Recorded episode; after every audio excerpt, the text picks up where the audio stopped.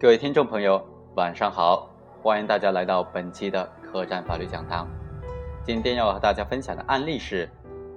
旅店老板发现客人在房间内吸毒而不予制止，是否会构成容留他人吸毒罪呢？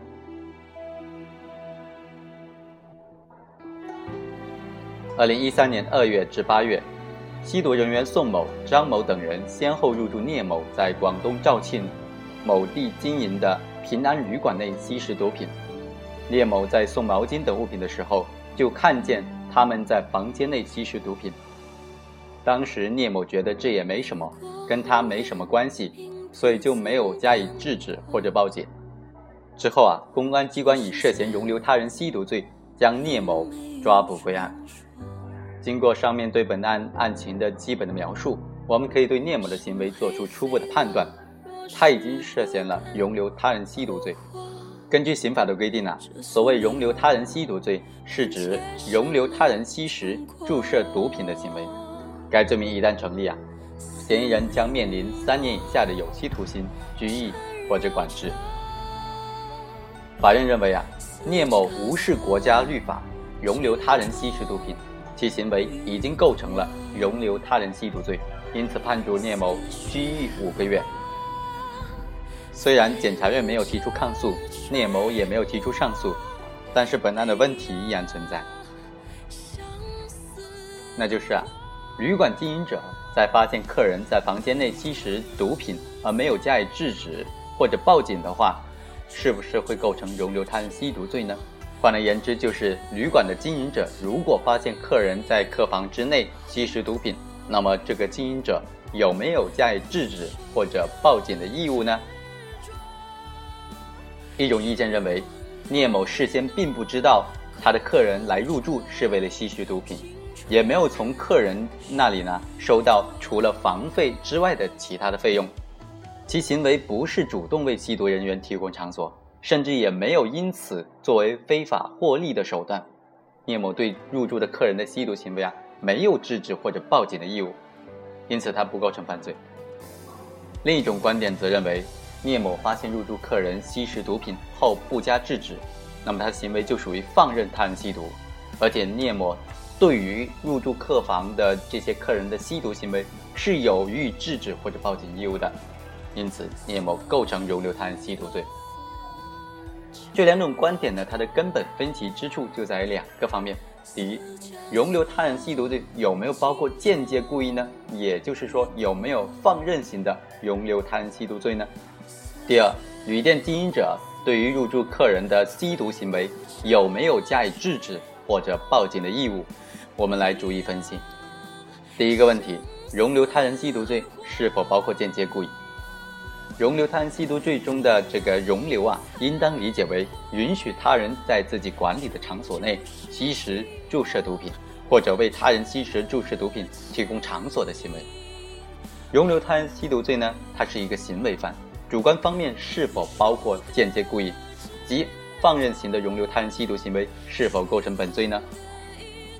一种意见认为，容留他人吸毒的主观方面必须是直接故意。理由是呢，容留他人吸毒罪啊，是指行为人明知他人吸毒、注射毒品，仍然为他提供场所。那么这就表明行为人具有主动、积极的实现犯罪目的、追求结果发生的这种心理态度。那么他的主观上呢，就不存在放任危害结果发生的可能性呢？另一种观点则认为，容留他人吸毒罪的主观方面包括间接故意。理由是呢，犯罪故意包括直接故意和间接故意。容留吸毒罪呢，这个罪名的刑法条文并没有排斥间接故意构成该罪的情形。如果将放任型的容留他人吸毒行为排除在本罪的范围之外呢，则不利于。对容留他人吸毒行为的有效打击，有违立法原意。容留他人吸毒罪的立法原意在于打击为他人吸食、注射毒品提供场所的行为，实质上呢是处罚吸毒违法行为的帮助犯，以最大限度的遏制吸毒行为的发生。因此啊，容留他人吸毒罪的主观方面包括间接故意，这样的理解既不违反立法原意和刑法理论，也符合我国厉行禁毒的一贯立场。和主张，但是，并非所有放任型的容留他人吸毒行为都要追究刑事责任。例如，房主出租房屋之后啊，偶然发现他人在房屋内吸食、注射毒品，而没有加以制止或者报警，一般就不构成本罪。又比如，行为人放任共同生活的家庭成员在自己家里吸食、注射毒品的，一般也不构成本罪。第二个问题是，旅店经营者对于入住客人的吸毒行为有没有加以制止或者报警的义务呢？根据禁毒法第十五条的规定，飞机场、火车站、长途汽车站、码头以及旅店、娱乐场所等等公众场所的经营者、管理者，负有本场所内的禁毒宣传教育，落实禁毒防范措施，防范毒品违法犯罪在本场所内发生。根据《治安管理处罚法》第五十六条的规定，旅馆业的工作人员对入住旅客不按照规定登记姓名、身份证件的种类和号码的。或者明知住宿的旅客将危险物质带入旅馆不加以制止，将面临两百元以上五百元以下的罚款。